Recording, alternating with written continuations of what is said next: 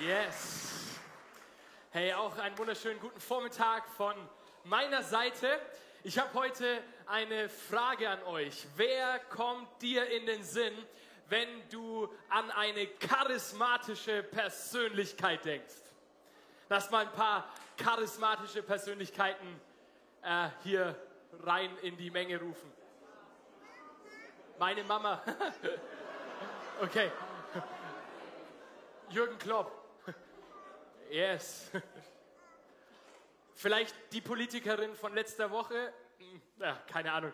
Ähm, wahrscheinlich eher nicht. Aber was heißt es jetzt eigentlich, charismatisch zu sein? Und kann man charismatisch irgendwie lernen, wenn man es noch nicht ist? Wie werde ich charismatisch? Vielleicht ja, indem ich in eine charismatische Gemeinde gehe. Ob du jetzt auf der Suche nach Charisma, dem Heiligen Geist oder auch einfach nur einem guten Kaffee heute Morgen bist, ich freue mich, dass du hier bist zum dritten Teil unserer Predigtserie. Und wo auch immer du herkommst, wie viel auch immer du schon mit dem Glauben am Hut hast, es ist so genial, dich heute hier zu sehen. Letzte Woche habe ich darüber gesprochen, den Heiligen Geist zu erleben. Und heute wird es darum gehen, mit bzw. im Heiligen Geist zu dienen. Erleben und dienen. Das ist im Leben mit dem Heiligen Geist absolut kein Gegensatz, sondern beide Parts gehören ganz eng zusammen. Während wir dienen, erleben wir ihn nämlich mit seiner Kraft. Amen. Während wir losgehen, zeigt er sich in seiner Größe, in seiner Herrlichkeit. Die Bibel spricht von sogenannten Charismen, die Gläubige bekommen, um damit dann anderen Menschen zu dienen. In unserem heutigen Sprachgebrauch denken wir bei dem Wort Charisma zuallererst eben an diese besonderen Personen, die diese Aura, diese Ausstrahlung haben. Von Stars, von Sternchen oder irgendwelchen anderen Menschen, die uns beeindrucken. Das Wort Charisma kommt aber, wie hätte es anders sein können, aus dem Griechischen. Und es hat eine andere Herkunft. Es besteht aus den beiden Wörtern Charis und Ma. Sagt mal alle Charis und Ma. Mamma mia. Äh, Ma ist immer das Resultat von etwas, das Ergebnis von etwas. Und Charis bedeutet übersetzt Gnade. Also könnte man sagen, Charisma ist das Resultat, das Ergebnis der Gnade oder auch die Gnadengabe. In der Antike wurde Charisma tatsächlich im direkten Gegensatz zum Lohn oder zum Verdienst verstanden, weil du eine Gnadengabe dir nicht verdienen kannst, sondern es ist eine äh, durch Gnade, wie das Wort schon sagt, geschenkte Gabe. Sie ist nicht das Resultat von langer Bemühung oder harter Arbeit, sondern sie ist das Resultat der Gnade Gottes in unserem Leben. Und Paulus sagt in Römer 6, Vers 23, das Gnadengeschenk Gottes, das Charisma Gottes aber ist das ewige Leben in Jesus Christus, unserem Herrn. Oh, was für ein wunderbares Geschenk, oder? Das Charisma Gottes, das ewige Leben in Jesus Christus. Und wenn wir diese Bibelstelle wörtlich nehmen, dann kann man doch sagen, eigentlich ist jeder Christ ein Charismatiker. Oder nicht? Ob du charismatisch bist oder nicht, liegt biblisch gesehen nicht an deiner Ausstrahlung und auch nicht an der Gottesdienstform der Church, in die du gehst oder ob du in Sprachen betest oder nicht, sondern es liegt vor allem daran, ob du dich selbst als Beschenkter beziehungsweise als Beschenkte des Herrn siehst. Und das fällt so vielen Menschen schwer, sich als Beschenkter zu sehen, sich als Beschenkte zu sehen. Es ist, glaube ich, eine Lebensaufgabe für uns als Christen, unser Leben lang uns als Beschenkte zu sehen. Ich habe diese Woche eine Mail von meinem Gasanbieter aus unserer alten Wohnung bekommen. Da stand ganz groß, wir haben Ihre Abschlussrechnung erstellt. Hilfe, dachte ich mir. Und nachdem ich etwas gezögert habe, diese Rechnung zu öffnen, weil ich in letzter Zeit schon genug Ausgaben hatte und sich so ein kleines Gefühl von Sorge anschleichen wollte, habe ich einfach schnell draufgeklickt und lese, Herr Skibitzky, Wir haben gute Nachrichten für Sie. Gas? Geld? Gute Nachrichten, die gibt es auch zurzeit nur in der Bibel, aber sicher nicht beim Gas, oder? Aber es war tatsächlich kein schlechter Marketing-Trick, sondern eine ordentliche Rückzahlung, die wir erhalten haben, über die ich mich natürlich extrem gefreut habe. Und ich bin mir sicher, dass die Motivation des Gasanbieters nicht Gnade war, aber es veranschaulicht trotzdem dieses Bild, dass wir uns zuallererst immer eher als Schuldige sehen anstelle von Beschenkten. Dass wir zuallererst immer an eine Rückzahlung oder an eine Nachzahlung denken und nicht zuerst an eine Rückzahlung. Zahlung. Und es ist verständlich, wenn wir uns unsere Umwelt anschauen, wo wir groß geworden sind, in welcher Welt wir leben.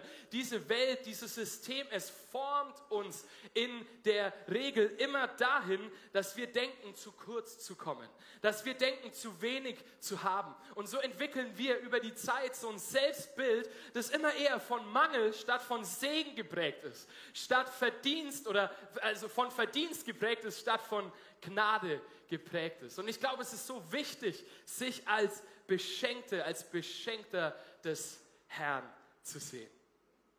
Hey, ist heute Morgen jemand hier, der vor kurzem vielleicht nicht gute Nachrichten von seinem Gasanbieter bekommen hat, sondern eher schlechte oder der eine Rechnung bekommen hat, die unvorhergesehen war und wo er sich erstmal dachte, Hilfe, wie soll ich das denn bezahlen? Ist jemand hier? Alright. Hey, Julius, der Herr sieht dich und der Herr versorgt dich.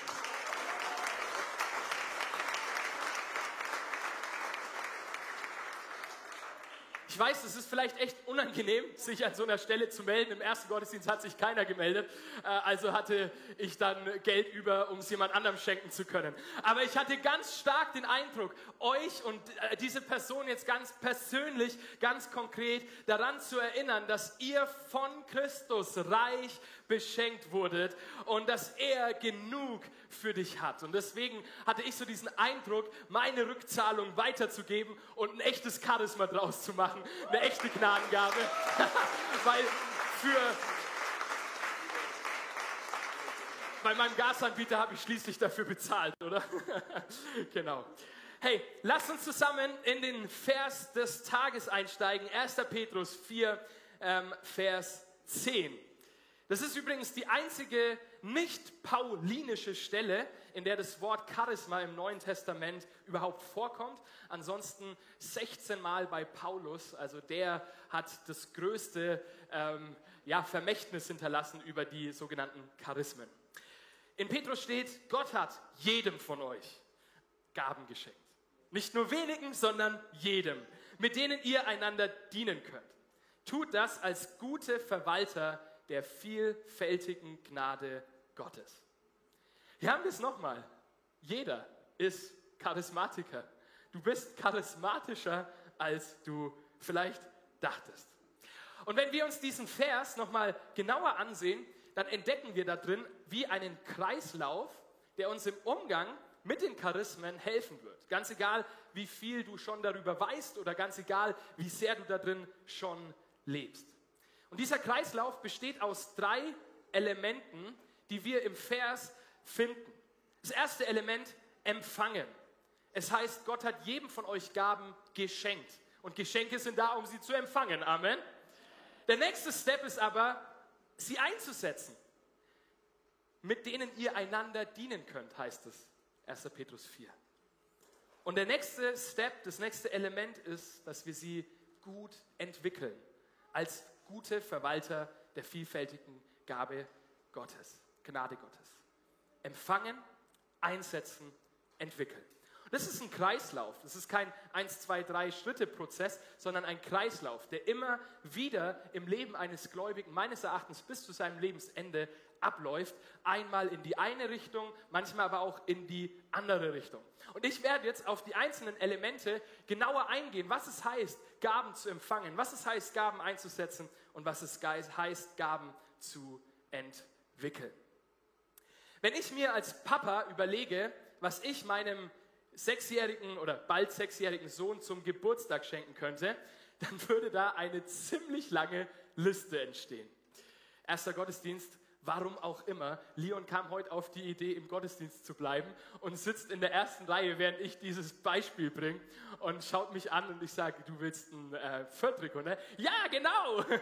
du willst eine Lego-Station? Ja, genau! Es würde eine sehr lange Liste entstehen. Dann habe ich Leon erinnert, dass ich ihm natürlich nicht alles auf der Liste schenken kann, aber dass er ja neben seiner Oma sitzt und der kann er ja auch noch ein paar Sachen erzählen.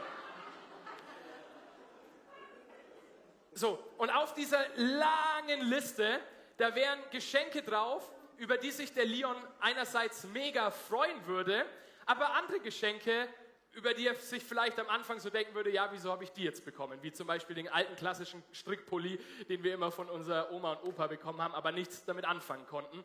Äh, so wird es Geschenke geben, die aus Perspektive des Erwachsenen, des Papas, Sinn ergeben zum Beispiel eine neue Zahnbürste oder neue Bettwäsche, aber die aus seiner Perspektive erstmal keine großen Freudensprünge erzeugen würden. Und ich glaube, so ist es mit den Charismen bei Christen auch hin und wieder, dass es da Geschenke gibt, über die wir uns ganz besonders freuen oder nach denen wir uns ganz besonders gesehnt haben, aber dass es da auch Geschenke gibt, mit denen wir erstmal gar nicht so viel anfangen können. Im Neuen Testament finden wir auch mindestens zwei von solchen Geschenklisten bzw. Gabenlisten von nicht Gabriel als Vater, sondern Gott als Vater. Und die Stellen dazu sind in Römer 12, 4 bis 8 und in 1. Korinther das ganze Kapitel 12. Es gibt dann ein paar Theologen, die zählen auch noch die Stellen Epheser 4, 11 bis 12 zu den Gabenlisten und auch die Petrostelle, über die ich heute spreche. Und ähnlich wie bei der Geschenkliste für Leon glaube ich, dass es sich bei diesen Stellen nicht um abgeschlossene Listen handelt, okay? Die jegliches Geschenk, das Gott für uns hat, da beinhaltet, sondern es ist nur ein Ausschnitt. Es sind gewisse Geschenke und es sind gewisse Gaben, die dort beschrieben sind. Es handelt sich aber bei allen vier Stellen am Ende immer noch um Briefe, die in konkrete Situationen zu konkreten Zeiten und konkreten Gemeinden geschrieben wurde und nicht um eine systematische, kategorische Abhandlung über die Charismenlehre oder so, sondern es sind Momentaufnahmen, die Paulus vor allem hier mit hineinbringt. Und es ist eine große Diskussion darüber, wie viele Gaben es jetzt insgesamt gibt. Meines Erachtens eben viel mehr, als sie in der Bibel stehen. Dann ist die nächste Diskussion darüber, ja, wie viele stehen denn in der Bibel? Da gibt es dann die Theologen, die sagen neun. Dann gibt es die Theologen, die sagen 20. Dann geben die einen noch die Gabe der Ehelosigkeit als ein Charisma dazu und so weiter. Es ist auf jeden Fall ziemlich komplex. Ich habe euch mal eine Liste mitgebracht, wo sich ein Herr die Mühe gemacht hat, gewisse Gaben, er kommt zu 18, ähm, aufzuteilen aufteilen und sie dann nach diesen vier Stellen, die, euch, die ich euch genannt habe, sozusagen zuzuordnen und zu zeigen, wo diese jeweilige Gabe zu finden ist. Ihr könnt gerne ein ähm, Foto davon machen. Ich werde dann natürlich über jede einzelne Gabe noch fünf Minuten was sagen und dann werdet ihr heute um 14 Uhr äh, aus dem Gottesdienst entlassen. Nein, ich kann leider nicht auf jede Gabe eingehen und es gibt auch noch eine zweite Seite, ähm, nämlich 11 bis 18, die kannst du jetzt mal einblenden und ihr seid, wie gesagt, herzlich eingeladen dazu, das Ganze daheim nachzugehen und zu lesen. Letztendlich sind alle Versuche, diese Gaben irgendwie logisch zu kategorisieren und logisch in einen Zusammenhang zu bringen, letztendlich menschliche Bestrebungen, sich vor allem für die ordnungsliebenden Deutschen einen Überblick zu verschaffen.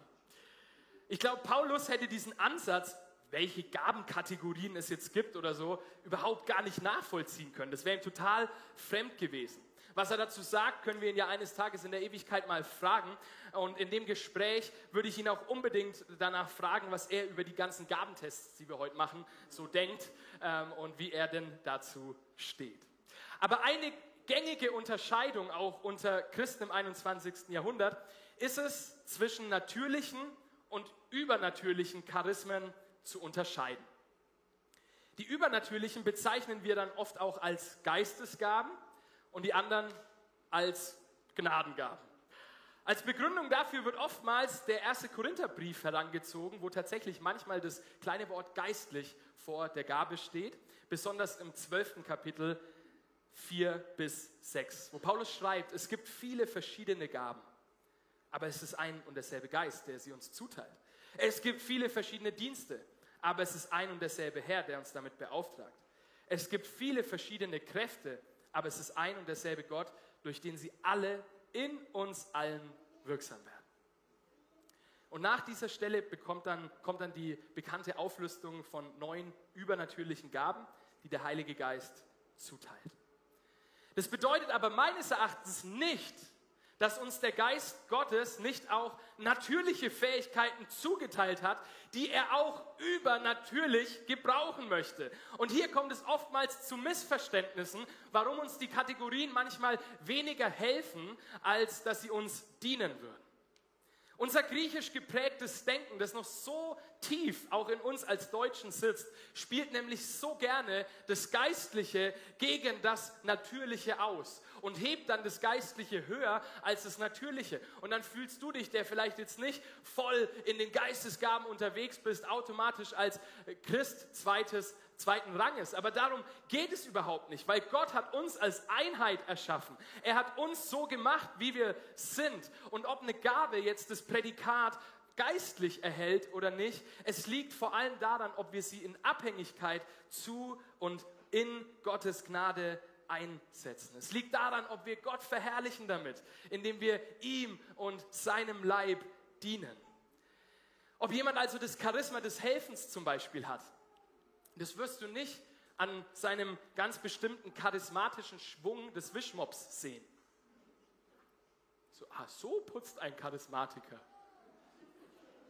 Nein, es wird nach außen hin vielleicht genau aussehen wie auch eine natürliche Gabe, aber es ist die Frage der Motivation, es ist die Frage der Kraft, aus welcher heraus der Gabenträger damit dient, die den Unterschied macht. Und hier berühren wir auch meines Erachtens das Thema von letzter Woche.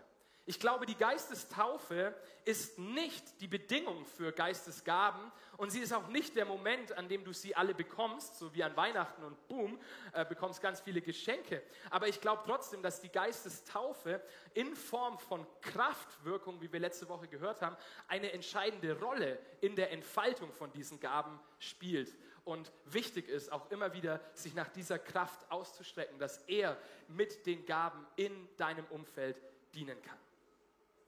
Was uns oft im Weg steht bei diesem Thema ist, dass wenn wir über Begabung sprechen, automatisch an unsere veranlagten Talente oder antrainierten Fähigkeiten denken. An das, was ein Mensch so gut kann und was ihm Spaß macht. Und so wie du als Mensch tatsächlich eine DNA bekommen hast, die dir deine Eltern vererbt haben, so hat, glaube ich, auch der neue Mensch in Christus, den der Heilige Geist in uns schafft, auch ein Erbe, auch eine DNA, und zwar die DNA Christi. Und ich glaube, dass Christus das Charisma schlechthin ist, das in einen Christen hineinkommt. Und ich glaube, in diesem Christus sind tatsächlich alle Anlagen für alle Charismen, die es auch überhaupt nur geben könnte, angelegt. Weil er in dir ist. Das heißt, alles, was er durch dich hindurch tun möchte, ist potenziell in dieser DNA angelegt. Warum das jetzt bei dem einen oder anderen nicht zum Vorschein kommt und rauskommt, das ist dann nochmal eine ganz andere Frage, auf die ich jetzt nicht so sehr eingehen möchte, aber es macht auf jeden Fall Sinn, was Paulus in 1. Korinther 14.1 sagt, wo er sagt, bemüht euch aber, hey, strebt eifrig, heißt es in der anderen Übersetzung, nach den geistlichen Gaben. Wenn wir da so ein prädestinationsvorgestelltes Ding haben, ja, jeder hat so seine paar Gaben, mit denen er dienen kann, warum muss ich mich denn danach ausstrecken? Warum muss ich mich denn danach bemühen? Warum muss ich danach eifern? Ich glaube, dass dieses eifrige Streben kein Gegensatz zum beschenkten Empfangen ist, aber es anzeigt, dass es darum geht, im Leben dem nachzujagen, was der Heilige Geist in uns tun möchte dass er uns zuteilen kann, was er möchte, dass er Gaben, die Christus in uns schon angelegt hat, dass er sie weckt und dass er einen Unterschied dadurch in unserem Leben machen kann. Verstehe mich richtig an dieser Stelle. Ich glaube, Gott, er gebraucht deine offensichtlichen, natürlichen Gaben, die dir von Muttermilch an in deine DNA gelegt wurden. Er gebraucht das, was dir Spaß macht, wo du gut drin bist. Und das kann übrigens genauso geistlich sein, wie wenn jemand predigt oder prophezeit.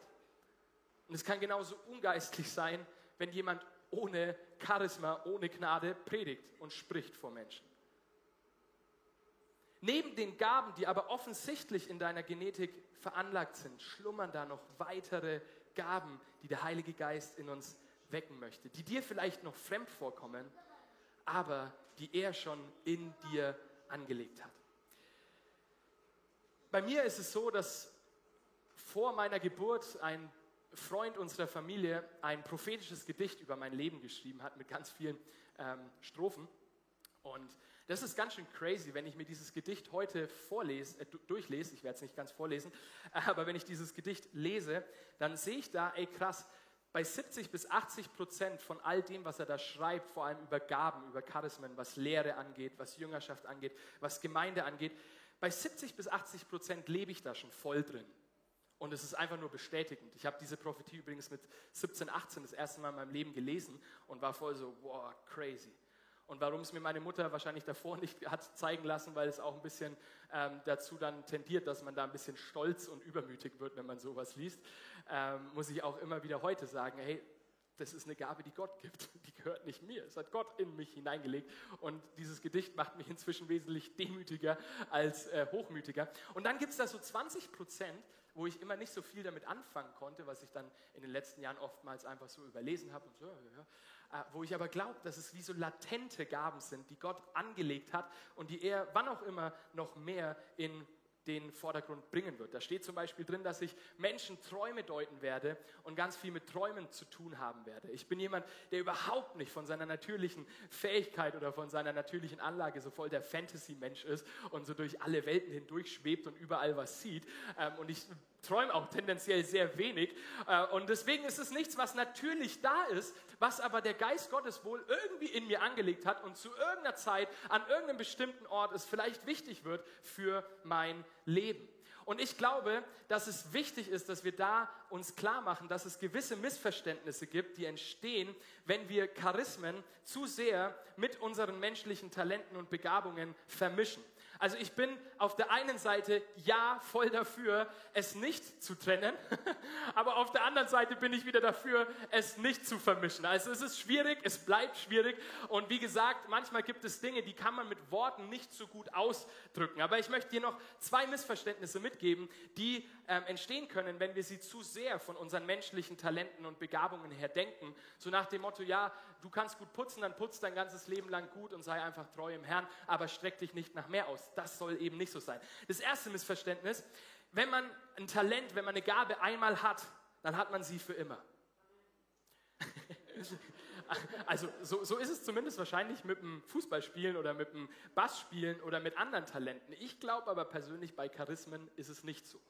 Ich glaube nicht, dass du ein Charisma, das Gott dir durch seine Gnade gibt, einfach immer hast und immer frei darüber verfügen kannst. Ich glaube, dass es vielmehr ein dynamischer Prozess ist, wo wir immer wieder neu uns der Gnade bewusst machen und immer wieder neu uns unter seine Führung stellen und auch in seine Abhängigkeit stellen. Selbst der prophetischste Mensch, der schon total in dieser Gabe lebt und sie entwickelt hat, ich glaube, es ist immer wieder Charisma, äh, dass er auch wirklich noch mit dem Geist prophezeit und nicht einfach seine eigenen Worte rübergibt. Genauso beim Predigen ist es das Gleiche. Ich könnte einfach nur gut hier vorne labern, aber charismatisch wird es dann, wenn ich Gnade empfange, wenn ich in Abhängigkeit zur Gnade bleibe. Und ich glaube deshalb tatsächlich dran, dass es auch sein kann, dass Gott uns für bestimmte Zeiten unseres Lebens bestimmte Gaben gibt, die er dann aber in bestimmten Zeiten auch wieder wegnimmt. Und tatsächlich kann er doch uns auch natürliche Fähigkeiten von jetzt auf gleich wegnehmen, oder? Also ich meine, meine Redebegabung, er könnte von jetzt auf gleich meine Zunge stoppen. Er könnte von jetzt auf gleich irgendetwas tun, dass ich diese Gabe nicht mehr so praktizieren kann. Ich glaube, wir sollten in Abhängigkeit bleiben. Wir sollten nicht so sehr das von diesem Gedanken her kommen, ja, die Gabe gehört mir und die habe ich mir ja erarbeitet und die darf ich jetzt immer gebrauchen. Nein, der Gabengeber Geber, er hat sie dir gegeben, sie gehört dir nicht. Du verfügst nicht drüber. Du bist nur das Werkzeug, das sie ähm, auslebt. Und zweitens, zweites Missverständnis ist, wenn es von den Gaben herkommt, wir sind ja heute voll gabenorientiert unterwegs, in der Erziehung, in der ähm, Wissenschaft, überall gabenorientiert, aber auch in der Theologie. Und das ist dieses Missverständnis, dass ich beim Einsatz von den Charismen mich immer gut fühlen muss und es mir immer Spaß machen muss. Willkommen im 21. Jahrhundert. Du bist geprägt von 50, 60, 70 Jahren deutscher Geschichte in einer Wohlfühlzeit, in einer Komfortzeit, wo ganz viel darum geht, dass du Spaß hast, dass es dir gut geht, dass du dich gut fühlst. Ich glaube, beim Einsatz von Charismen musst du dich nicht immer gut fühlen und es muss dir auch nicht immer Spaß machen. Die Gaben sind nämlich wie die Geistestaufe auch letztendlich nicht zum Selbstzweck da. Nicht, dass du dich besser fühlst, nicht, dass du charismatischer bist als andere, nicht, dass du dich schmücken kannst, sondern sie sind dazu da, um einander zu dienen. Und da kommen wir zum zweiten Element in unserem Kreislauf, einsetzen. Reinhard Bonke hat einmal gesagt, Gaben sind für Gebende. Das trifft es auf den Punkt, oder? Charismen, sie sind Gaben zum Weitergeben. Paulus sagt in Römer 12, Vers 6, bevor er die einzelnen Gaben dann nennt, hey, lasst sie uns gebrauchen. Lasst sie uns nicht in die Regale stellen, lasst sie uns nicht in die ähm, Briefmarkensammlungen packen, sondern lasst sie uns gebrauchen. Und auch wenn die Gaben tatsächlich Geschenke sind, die wir nicht kaufen können, die wir uns nicht verdienen können, so kosten sie uns doch etwas. Und da dürfen wir nicht von Gnade auf, sie kosten uns nichts, irgendwie diesen Übertrag machen. Nur weil Gnade an uns wirkt und wir durch Gnade empfangen, heißt es noch lange nicht, dass wir beim Einsatz nicht auch Kosten zu tragen haben. Sie erfordern unseren Einsatz, sie erfordern Engagement vom Gläubigen. Sie kosten uns auch unsere Bequemlichkeit, sie kosten uns unsere Sicherheiten, sie kosten uns vielleicht auch den Ruf bei anderen Menschen. Die Gabe ist kostenlos. Aber die Aufgabe, in dem dann zu gehen und das zu tun, was Gott dir gesagt hat, das kann dir einiges abverlangen. Ich glaube, dass Gottes Kraft immer erst beim Losgehen kommt und nicht beim Herumsitzen. Ich glaube, Gottes Kraft, auch wenn du Begegnungen mit Gott auf dem Sofa mit Chipstüte in der Hand vor Netflix machen kannst, ist seine Kraft vor allem dann aktiv, wenn du in Gehorsam losgehst. Wenn du gibst und nicht sammelst. Ich glaube, manch einer, hey, wir versuchen Geistesgaben wie so Briefmarken zu sammeln. Und dann denken wir uns, ja, wenn, wenn da noch auf der einen Seite das eine Ding noch mit drin ist, ja, dann ist mein Album voll und dann kann ich endlich Gott und der Gemeinde dienen. Es ist genau andersrum. Während du losgehst, während du sagst, yes, ich möchte anderen Menschen und der Gemeinde dienen, wirst du Dinge erleben mit Gott und du wirst weitere Gaben empfangen, um in diesem Dienst noch effektiver Menschen dienen und sie lieben zu können. Weil Charismen sind am Ende wie Werkzeuge, die dir helfen können bei Aufträgen. Und wenn dir jemand den Auftrag gibt, ähm, hammer einen Nagel in die Wand, dass ich ein Bild aufhängen kann, das ist einer der wenigen handwerklichen Aufgaben, die ich auch noch hinbekommen könnte, wenn meine Frau das sagt bei allem anderen immer, äh, Opa Eberhard, kannst du mal vorbeikommen? So, wenn, wenn ich den Auftrag bekomme, einen Nagel in die Wand zu hämmern, dann wird mir der Heilige Geist doch keinen Meißel geben, sondern einen Hammer. Es heißt, wir müssen uns vor allem nach den Aufträgen Gottes ausstrecken, was er tun möchte durch uns durch, wo er uns hineingesetzt hat, als einfach nur die Gaben in den Mittelpunkt zu stellen und zu sagen, oh, gib uns so viel, wie du kannst. Und bei irgendwelchen charismatischen Gottesdiensten, vielleicht am Freitag bei der Worship Night, vielleicht fallen da ja die Charismen wie Fallobst von der Decke und ich nehme meinen Sack mit und bin bereit und lass sie einfallen. Hey, lass uns mehr Gedanken drüber machen. Lass uns mehr dafür beten, dein Wille geschehe, wie im Himmel, so auf Erden. Lass uns mehr dafür beten, beten, gib uns Kraft, deine Zeugen zu sein. Und dann werden die Gaben zugetan werden und wir werden sie bekommen, weil es sind Werkzeuge, die wir für unseren Auftrag in Jesus brauchen. Und das heißt nicht, dass man nicht auch mal nach Fallobst schauen kann an irgendwelchen charismatischen Gottesdiensten. Ich glaube, ja, wir sollen nach den Gaben streben, wir sollen uns ausstrecken, aber viel wichtiger ist, dass wir Gottes Willen erkennen dass wir dann dem gegenüber gehorsam sind, was er mit uns vorhat. Und ich glaube, dass es manchmal auch so sein kann, dass wir bestimmte Gaben gar nicht bekommen, weil wir uns einfach nicht bewegen, weil wir uns vielleicht zu schade sind, auch mal in der Church zu putzen, weil wir äh, für unseren Nachbarn, der gerade krank ist, uns zu schade sind, ihm vielleicht einfach bei der Wäsche zu helfen. Und wir strecken uns aus danach, ihm die Hände aufzulegen und ihn heilen zu können, aber wir verschließen uns dafür, ihm dienen zu können, indem wir ihm einfach mal die Wäsche machen. Ich glaube, es braucht beides, oder? Und ich glaube, das Dienen geht ihm immer voraus. Kreislauf. Manchmal ist es zuerst einsetzen, dann empfangen, dann entwickeln. Also es ist nicht eine logische, immer gleich ablaufende ähm, Schrittfolge, sondern es ist ein Kreislauf. Ich weiß, dass es vielleicht wehtut dem einen oder anderen. Und ich weiß, dass viele von, Christ, von euch denken, von uns denken, wir, wir bräuchten noch irgendwie ein weiteres Seminar, entdecke deine Gaben. Oder wir bräuchten noch irgendwie etwas, dass wir dann endlich damit losgehen und dienen können. Lasst uns vor allem in Gehorsam gehen. Lasst uns der Gemeinde, dem Leib dienen, weil sie sind nicht zum Selbstzweck da, sondern zur Erbauung der Gemeinde.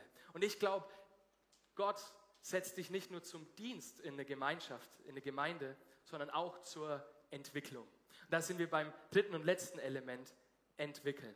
Als Chapel Fürth ist Entwicklung unser Vorrecht. Und wir bleiben immer eine Gemeinschaft der Lernenden. Und in dieser Gemeinschaft der Lernenden bin ich nicht der Oberlehrer, sondern der Oberlehrer ist der Heilige Geist, der Pädagoge Gottes, der uns in die Dinge hineinführt, die Gott für uns vorgesehen hat. Und ich glaube, dass die Gemeinde tatsächlich für alle Gaben, für diesen bunten Blumenstrauß an vielfältigsten Gaben ein großes Lern- und Entwicklungsfeld ist. Wir können uns die Gemeinde wie so ein Entwicklungslabor des Geistes Gottes vorstellen. Und ich glaube, dass es in diesem Entwicklungslabor auch immer wieder Experimente braucht. Experimente mit den Dingen umzugehen. Es braucht ein Ausversuchen. Es wird nicht von alleine passieren. Es braucht ein Losgehen. Es braucht ein Aktivsein. Und dann werden tatsächlich auch Experimente schiefgehen. Wie in jedem Chemielabor äh, dieser Welt mal ein ähm, Versuch schief geht, so ist es auch in der Gemeinde. Es werden Fehler mit den Gaben passieren. Es wird Menschliches hineingemischt werden. Es wird missbraucht werden. Aber das heißt noch lange nicht, dass wir uns nicht weiter danach ausstrecken sollen und weiter aktiv darin sein sollen, aktiv danach zu streben, die Gaben des Herrn zu leben. Wie in jedem Chemielabor Fehler passieren, so passiert in jeder Gemeinde auch Menschliches. Das ist übrigens nicht nur bei den Charismen, die jetzt so besonders geistlich wirken, wie der Prophetie oder auch der Weissagung der Fall, dass man da mal daneben liegen kann und auch mal was falsch gehört haben könnte. Die ganzen Propheten in Amerika, Donald Trump und so. Äh, aber ja, ein paar haben sich entschuldigt paar wenige. Ein paar wenige Propheten haben sich entschuldigt. Die anderen, die lauthals prophezeit haben, dass Donald Trump äh, die Wahl wieder gewinnen wird, einfach still geblieben. Ich glaube, manchmal ja, muss man sich auch entschuldigen für Dinge. Und es kann aber auch in praktischen Gaben wie dem Leiten, dem Organisieren passieren. Da bin ich zuallererst gefragt, dass wir da immer wieder Gnade haben, wenn Menschen Fehler machen. Und ich glaube, weil die Gaben zur Erbauung der Gemeinde gegeben werden, können sie auch nur in der Gemeinschaft entwickelt werden. Sie können nicht vor YouTube daheim in deinem eigenen Zimmerchen äh, entwickelt werden, sondern du brauchst die Gemeinde, du brauchst die Gemeinschaft, du brauchst das Feedback von anderen, du brauchst die Korrektur auch mal von Geschwistern, von Leitern, du brauchst Ergänzung. Das liegt in der Natur und im Zweck der Gabe selbst. Und genau daran scheitern viele charismatische Christen obwohl sie außerordentlich begabt sind, obwohl sie außerordentlich charismatisch sind, bleiben sie kritikunfähig, bleiben stolz. Und das hat letztendlich wieder alles mit dem Punkt zu tun, was der Heilige Geist zuerst in uns tun möchte, dass er nämlich seine Frucht in unserem Leben hervorbringen möchte. Wie es in Galater 5, Vers 22 heißt, doch die Frucht, oh, die der Geist wachsen lässt, ist Liebe, Frieden, Freude, Geduld, Freundlichkeit, Güte, Treue, Sanftmut und an alle Eltern, die immer mal wieder ausflippen, Selbstbeherrschung. Ich glaube, die große Kunst liegt nicht so sehr darin, ein Charisma zu empfangen und auch nicht darin, es einzusetzen. Ich glaube, das kann schon ganz früh in unserem Glaubensleben direkt losgehen. Direkt mit der Bekehrung. Charisma empfangen und einsetzen. Gib ihm. Ab geht's. Aber ob sich das Charisma und auch der Gläubige selbst entwickeln wird, liegt eben an dieser Frucht. Und die Frucht, die manifestiert sich, die zeigt sich auf eine ganz andere Art und Weise als die anderen Gaben. Die zeigt sich nämlich in einer reifen, emotional gesunden Persönlichkeit. Timothy Keller hat einmal gesagt, Geistesgaben ohne die Geistesfrucht ist wie ein Reifen, der langsam Luft verliert. Und ein platter Reifen, wissen wir alle, die Fahrrad fahren, er kann zwar noch fahren, es ist aber A kein Genuss und B wird es mittelfristig immer zu weiterem Schaden führen. Es wird das Rad und damit das ganze Fahrrad immer weiter schädigen. Pete Scassaro bezeichnet solche Menschen, die leere Reifen geworden sind, aber noch krasse Charismen haben und tragen, als Glaubensriesen und Seelenzwerge. Es ist dieser tolle, sichtbare Dienst vielleicht. Es ist das Charisma. Es sind die Worte, es sind die Zeichen. Aber hinter der Fassade eine verkümmerte, winzig kleine Seele. Und ich glaube, der Heilige Geist möchte unsere Löcher flicken. Er möchte unseren Reifen anschauen und da, wo wir Löcher haben, wo Luft rausgeht, möchte er sie flicken und möchte wieder ganz neu mit, der, mit dem Wind seines Heiligen Geistes auch diesen Reifen aufblasen, damit wir rund laufen, damit wir uns rund in dem Königreich Gottes bewegen und nicht eckig laufen. Paulus sagt den Korinthern, dass sie bei all dem, was sie erleben, und die haben viel erlebt, die Jungs und Mädels, dass sie die Liebe nicht vergessen sollen. Und dass die Liebe ihr Antrieb sein soll. Dass die Liebe ihre Motivation sein soll. Nicht die Gabe, nicht das Zeichen, nicht das Wunder, sondern die Liebe. Agape. Wisst ihr, ich kann immer noch ganz schwer mit Worten greifen und in Worte fassen, was Gott in den letzten Wochen und Monaten einerseits in meinem Leben, aber andererseits auch in unserer Mitte tut. Wie er uns leitet, wie er uns führt und wohin er uns auch noch in Zukunft leiten und führen wird.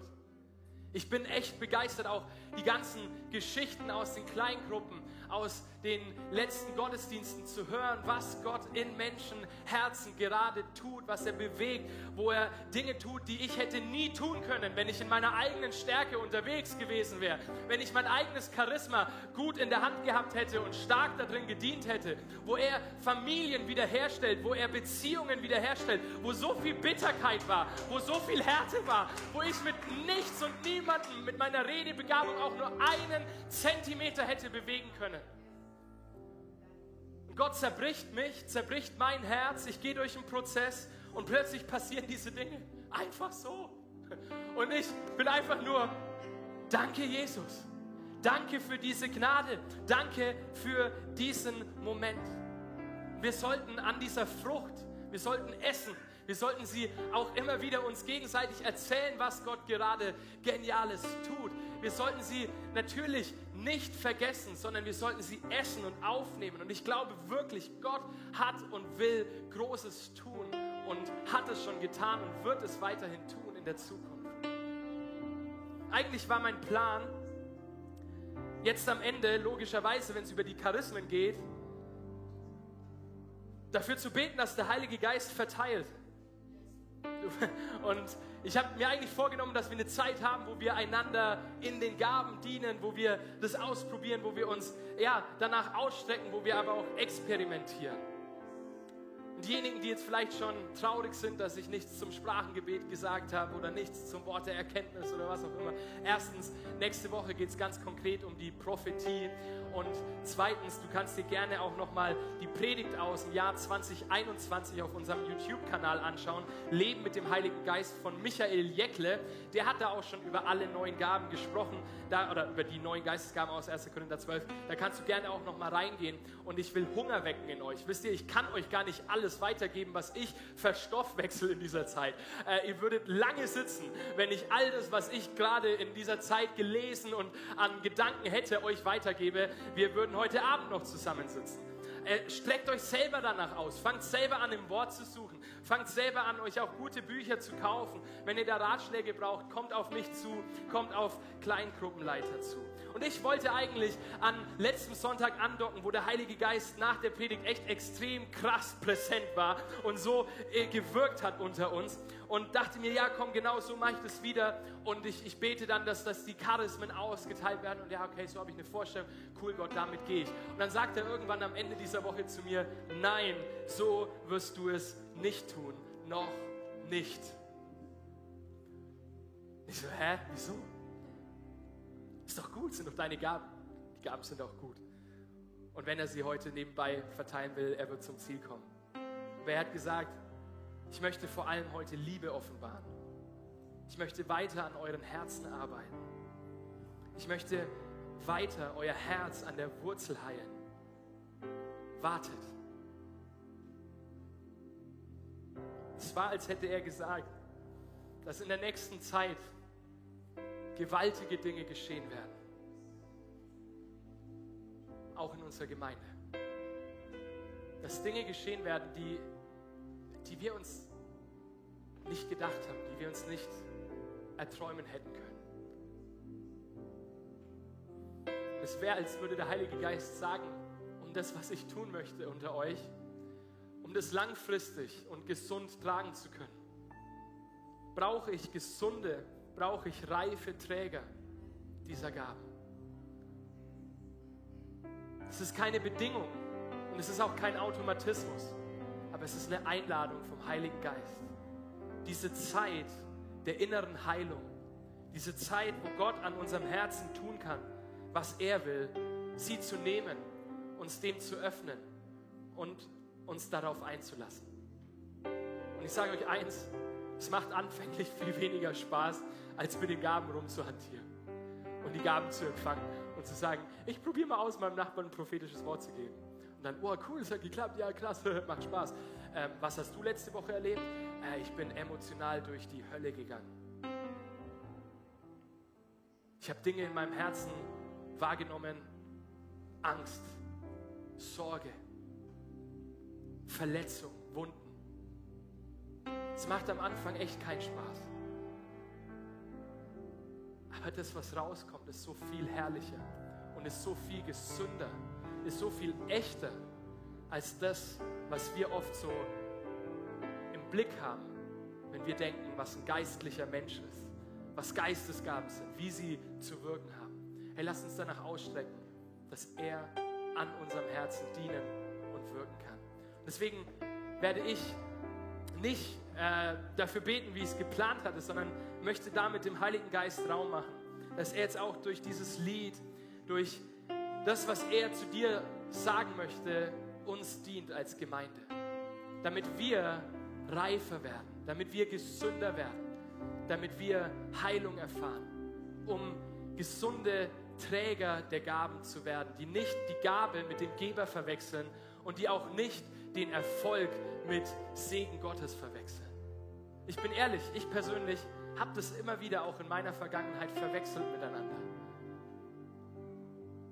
Aber der Heilige Geist gibt immer neue Chancen. Liebt, ermutigt. Er wirbt um unser Herz. Ich bin im Gespräch mit Kleingruppenleitern. Ich bin so dankbar, was da auch hochkommt in den Kleingruppen. Und einige erzählen mir, dass auch gerade ähm, Menschen, die jetzt nicht in charismatischen Gemeinden groß geworden sind, dass sie ganz viel auch darüber erzählen, dass sie eigentlich Angst haben, was passiert, wenn der Heilige Geist kommt. Ich finde es so ehrlich. Ich finde es so gut, dass du das sagst. Ich finde es so gut, dass du das ausdrückst, weil das ist der Moment, wenn Dinge an die Oberfläche kommen, wo der Heilige Geist einerseits durch die Gemeinschaft, aber andererseits auch durch seinen Geist an dir wirken kann, dir Heilung schenken kann, dich tiefer führen kann. Der Heilige Geist wird nicht an deiner Angst vorbei handeln, weil er ein Gentleman ist. Der Heilige Geist wird nicht an deinen irgendwie Vorurteilen vorbei Dinge tun, weil er der Lehrer ist. Er möchte, dass wir erst verinnerlichen, wie und wer er ist, dass er der gute Heilige Geist ist, dass er der Geber aller guten Gaben ist, dass er uns den Vater offenbart, dass er uns in die Liebe Christi hineinführt. Und auch diese Dinge können Heilung, können Wiederherstellung in eurem Herzen erfahren wenn ihr da auch negative Erfahrungen mit Bodenpersonal Gottes gemacht habt. Und Heiliger Geist, ich lade dich ein, dass du uns tiefer führst, tiefer in deine Gegenwart, in deine Nähe. Und wir brauchen sie so sehr. Heil uns in deiner Nähe. Heil uns in deiner Gegenwart. Sprecht zu uns.